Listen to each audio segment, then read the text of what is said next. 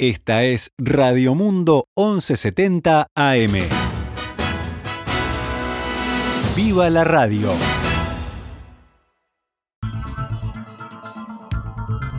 Doce horas 22 minutos, damos comienzo a una nueva edición de Noticias al Mediodía en este lunes 13 de septiembre del año 2021.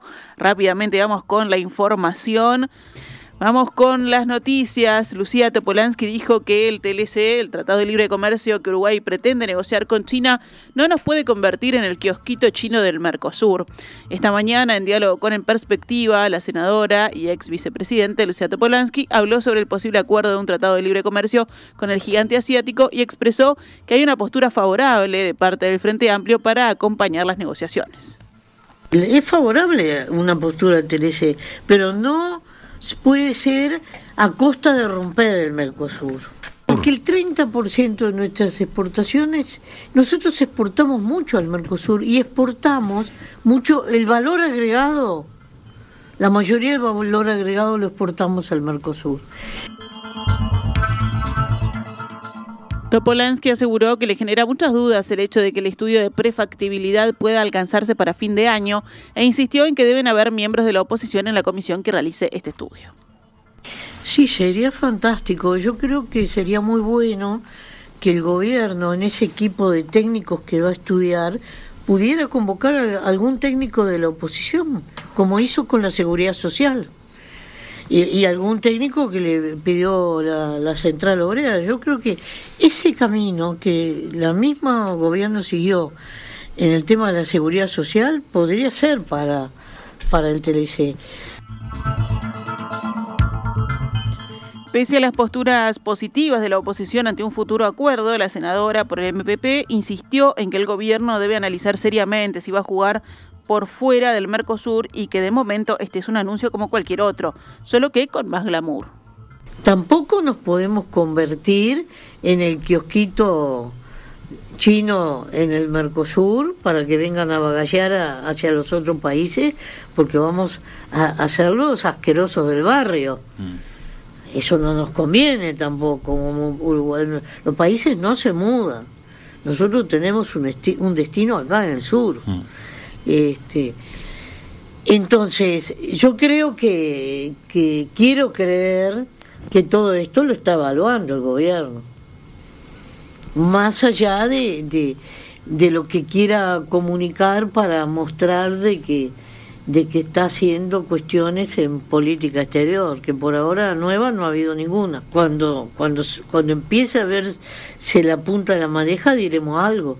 Por ahora nada más que es nada más que un anuncio que no se diferencia mucho de otros momentos que pasaron anuncios similares este, con menos glamour. Por último, Topolansky destacó la actitud del gobierno de convocar a los miembros de la oposición y del oficialismo para comunicarles sobre el potencial acuerdo y expresó que espera que esto signifique una nueva etapa entre ambas partes donde prime el diálogo. Asimismo, también enfatizó que esta actitud debería haberla tomado antes, sobre todo en asuntos como el de Catunasi. Pareció bien que se hiciera esa convocatoria y hubiera querido que esa convocatoria hubiera sido también para eh, el acuerdo del puerto, para lo de Catonati, que, que es una cosa tan trascendente, no sé si no más trascendente que, que un, posible TLC con China. Yo creo que ese tipo de, de, de políticas que trascienden los periodos de gobierno este, y la de Catón Nati trasciende seis periodos de gobierno, este, deben conversarse por lo menos. El Frente Amplio decidió citar al canciller Francisco Bustillo a la Comisión de Asuntos Internacionales de la Cámara de Representantes para que informe sobre las conversaciones con China por un tratado de libre comercio.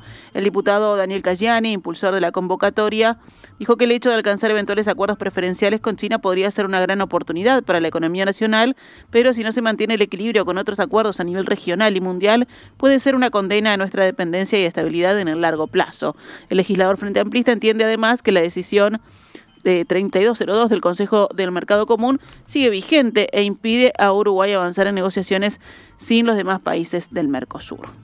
Nos vamos a noticias de la emergencia sanitaria. La cantidad de personas cursando COVID-19 en todo el país siguió aumentando este fin de semana, como ocurre diariamente desde el 30 de agosto.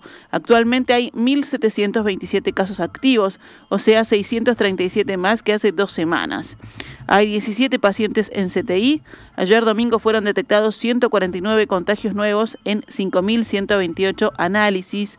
La tasa de positividad, que no llegaba al 2% desde el 19 de agosto, volvió a superar levemente esa cifra el sábado pasado y ayer domingo se elevó a 2,91%.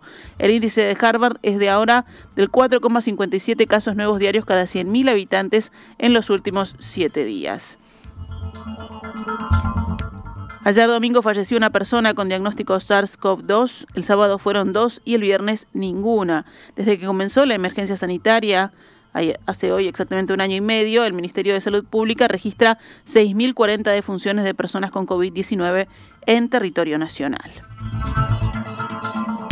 Dos legisladores con COVID-19 y decenas en cuarentena preventiva es el saldo de un almuerzo compartido en la cantina del anexo del Palacio Legislativo el pasado lunes. Los contagiados son los diputados Juan Martín Rodríguez del Partido Nacional y Margarita Lipschitz del Frente Amplio que compartieron la mesa con Dayana Pérez y Martina Casás, ambas diputadas suplentes Frente Amplistas, según consigna el diario El País.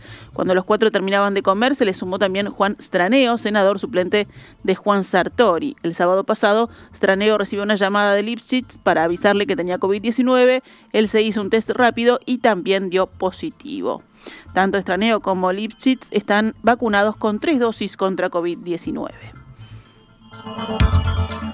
Y en esta línea, el director del Hospital de Clínicas, Álvaro Villar, confirmó el viernes que se detectó un brote de COVID-19 en el piso 7 del Centro de Salud Universitario, donde se encuentra una unidad de internación polivalente. En tres casos se constató la variante Delta. En total son 13 casos ratificados, 8 pacientes, 2 enfermeros, un tisanero y 2 médicos. Villar dijo que todos presentan síntomas leves, se encuentran aislados y se está haciendo la vigilancia de forma conjunta. También decenas de personas que participaron en un velorio en Cerro Largo están en cuarentena luego de que se detectaran tres casos de COVID-19. Los asistentes despidieron los restos de tres integrantes de una familia arachana que falleció en un accidente de tránsito. El siniestro se produjo el pasado lunes 6 de septiembre en la ruta 8 y resultó en el fallecimiento de cuatro personas, entre ellas un niño de dos años. En el auto viajaban siete ocupantes. Las personas eran parte de una misma familia de Cerro Largo y volvían de Atlántida después de haber participado en un evento familiar. Entre los fallecidos había dos funcionarios del Instituto Nacional de Rehabilitación. Cerca de 100 personas asistieron al velorio que se realizó el martes pasado en Cerro Largo. Entre los participantes estaba el director de Convivencia y Seguridad Ciudadana del Ministerio del Interior, Santiago González. Después del sepelio, las autoridades detectaron varios casos de coronavirus y se presume que los miembros de la familia ya estaban contagiados cuando se reunieron en Atlántida. A raíz de esta situación hay al menos 11 casos confirmados de la enfermedad y decenas de personas en cuarentena preventiva. Además, se confirmó que los dos sobrevivientes del accidente que están internados en CTI también tienen COVID-19. La Comisión Nacional Asesora de Vacunas analiza la información de estudios científicos para determinar si se habilita la vacunación contra COVID-19 en niños menores de 12 años. El director de la Cátedra de Infectología de la Universidad de la República, Julio Medina, explicó en rueda de prensa que más de 20 profesionales que integran la Comisión de Vacunas y el Grupo ADOC discuten todos los días sobre este tema. Primero tenemos que ver que haya aprobación de, las vacunas a nivel de los organismos internacionales, sumar más evidencia y dar la discusión sobre todo con los colegas pediatras, este, que son los que, eh, los que ven los niños. ¿no? siempre la decisión va a ser en un equilibrio entre riesgo y beneficio. las comisiones que asesoramos en vacunas siempre es cuando el beneficio es mayor que el riesgo, se, se da el paso. Cuando el beneficio y el riesgo todavía es dudoso, uno tiene una pausa y sigue estudiando. Cerramos con otros temas del panorama nacional. La Asociación de Funcionarios de la Jefatura de Policía de Maldonado sostuvo que la contratación de policías retirados demuestra que la actual administración desconoce la interna policial, pretendiendo con esto querer solucionar la falta de personal. En un comunicado, el gremio sostuvo que el Ministerio del Interior se aprovecha de la necesidad de los retirados ante las magras jubilaciones que estos perciben. El sindicato planteó que apuesta al ingreso de nuevas generaciones, las cuales se encuentran actualizadas en las nuevas tecnologías. En la misma línea, esta mañana, en diálogo con En Perspectiva, Ricardo González, secretario de organización del Sindicato de Funcionarios Policiales de Montevideo, SIPFOM, aseguró que sabían que esto podía suceder, pero que puede representar una complicación, porque ayornarse puede llevar mucho tiempo.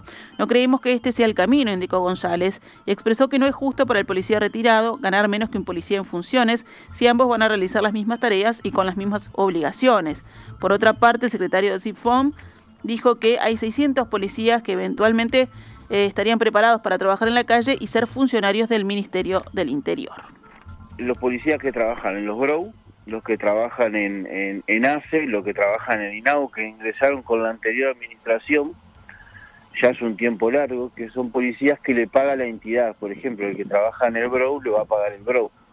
La diferencia es que esos compañeros ingresaron con la promesa de que en unos dos años lo, iban a presupuestar, o sea, iban a pasar a ser funcionarios presupuestados del Ministerio Interior a desempeñar funciones en lo que son seccionales, patrullaje y todo eso. Esa promesa no se cumplió. Tenés compañeros con 6, 7 años que hicieron una escuela de formación policial, o sea, fueron a la escuela de policía seis meses, se formaron, que tienen ganas de, de, de trabajar y y no, no logran llegar a esa presupuestación. Por último, González dijo que hay que hacer un filtro grande y que no cree que haya mil policías que estén en condiciones de regresar. Nosotros la, solución como te, eh, va a ser ver primero cuáles pasan el filtro, cuántos realmente ingresan, que no creo que sean muchos, pero bueno, vamos a esperar a que se pase el filtro, pero en realidad para nosotros no va a ser una solución real el tema de incorporar compañeros que están en retiro. Lo que se necesita, material humano, sí, estamos de acuerdo. Material humano se necesita, creo que no es el camino para buscarlo. No ponemos palos en la rueda porque en realidad hay muchos compañeros que se han acercado al sindicato para, para manifestar que su intención de querer volver. Eh, bueno, hay que, hay que esperar a ver cuántos de todos esos ingresan.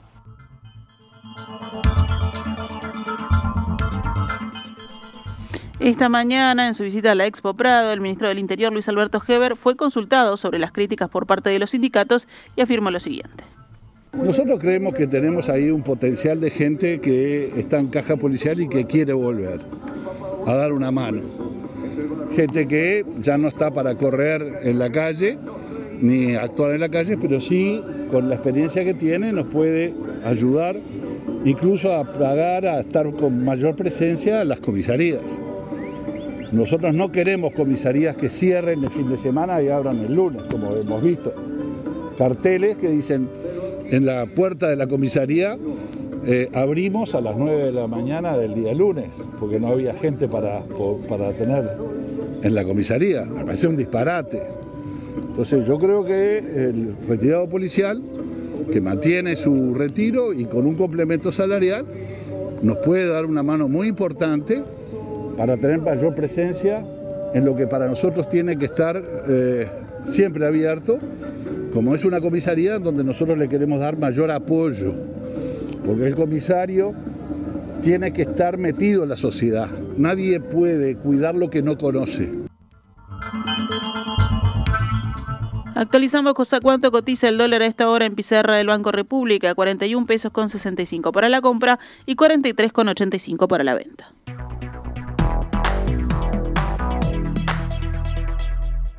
Esta es Radio Mundo, 1170 AM. ¡Viva la radio!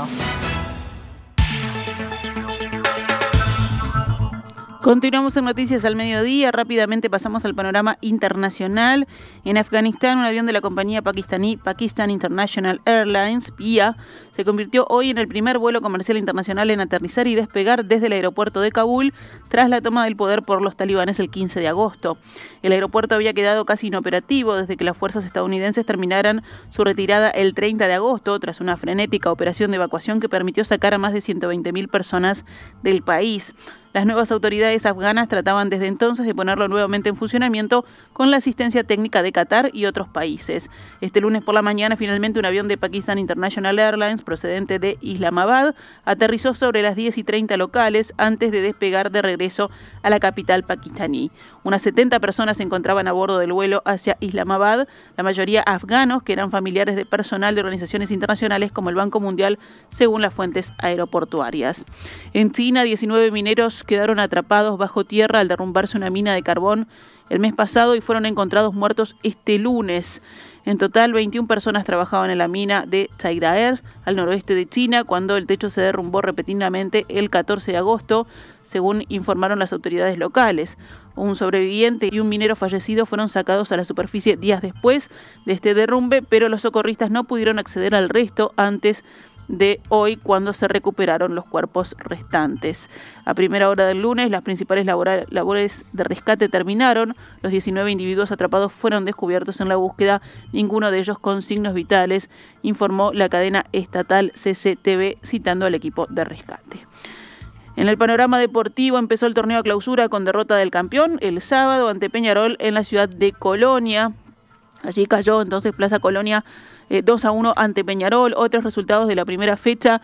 River Plate venció a Cerrito 1 a 0. Sudamérica cayó ante Montevideo City Torque 2 a 1. Cerro Largo y Nacional empataron 1 a 1.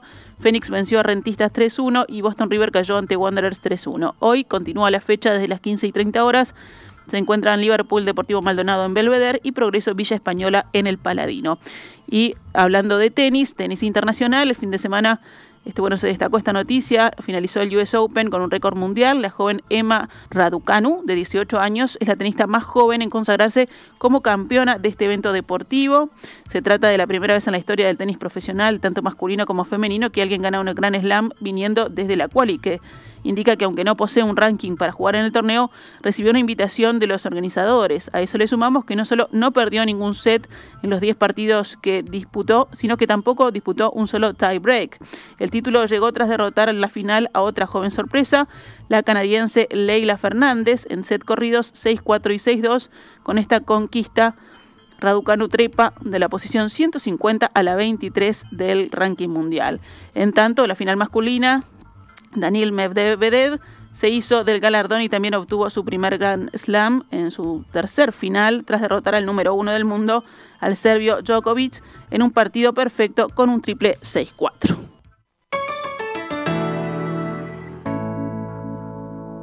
Esta es Radio Mundo, 1170 AM. ¡Viva la radio!